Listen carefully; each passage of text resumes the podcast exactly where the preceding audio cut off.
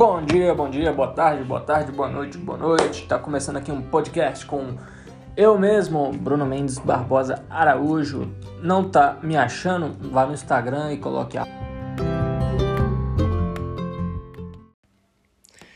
Fala pessoal, beleza? Quem tá falando aqui é o Bruno. E vamos lá para mais um podcast.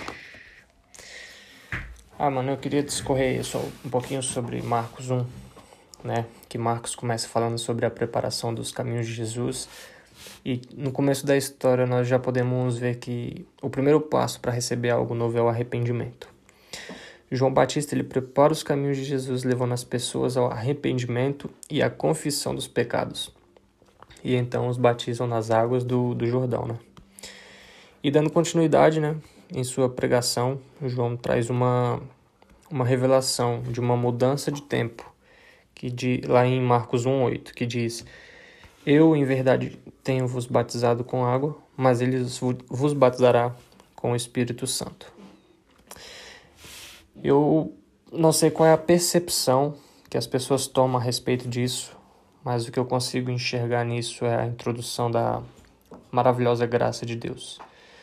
Porque a partir desse momento não se trata mais de uma simbologia, mas se trata de uma realidade que é vivida, que é de dentro para fora, não de fora para dentro. É, no batismo você molha seu corpo com as águas físicas, certo? Agora no, no batizar do Espírito Santo é algo que parte de dentro para fora, é aquilo que você recebe. É, é um fogo que, que, que desperta em você é, uma ligação que você tem com o reino de Deus. E além disso, é um isso se trata também de um acesso exclusivo ao trono do Pai. O batismo passou de uma purificação de, de pecados para algo relacional, com algo que te, que te livra do pecado. Ou seja, você pecava e em um sinal de arrependimento você era batizado nas águas. Agora não.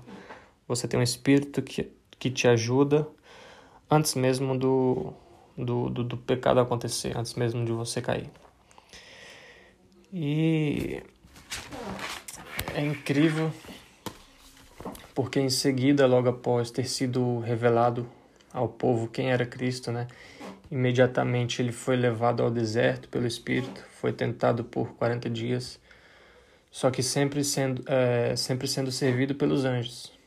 É, muitas das vezes olhamos tanto para o deserto e esquecemos que Deus é um Deus de provisão. E ao passar pelo deserto, Jesus começa a sua jornada evangelista, evangelística, né? É, e um contraponto que quero deixar aqui é: se você está passando por um período de seca, é, tentações, isso não significa que Deus te abandonou. abandonou e sim que ele está erguendo o seu ministério. E mas vai de você, né? Passar 40 dias ou 40 anos. É... E então, voltando ao início da, da vida evangelística de Jesus, ele inicia tudo apresentando o final. É, afinal, o reino não se trata de quanto tempo passaremos por aqui, mas sim para onde iremos e quem vem nos buscar. E olha só isso, basta você se arrepender e crer no Evangelho. E é muito mais simples do que nós imaginamos. É... E só um contraponto fora do, do contexto que nós estamos vivendo, conversando.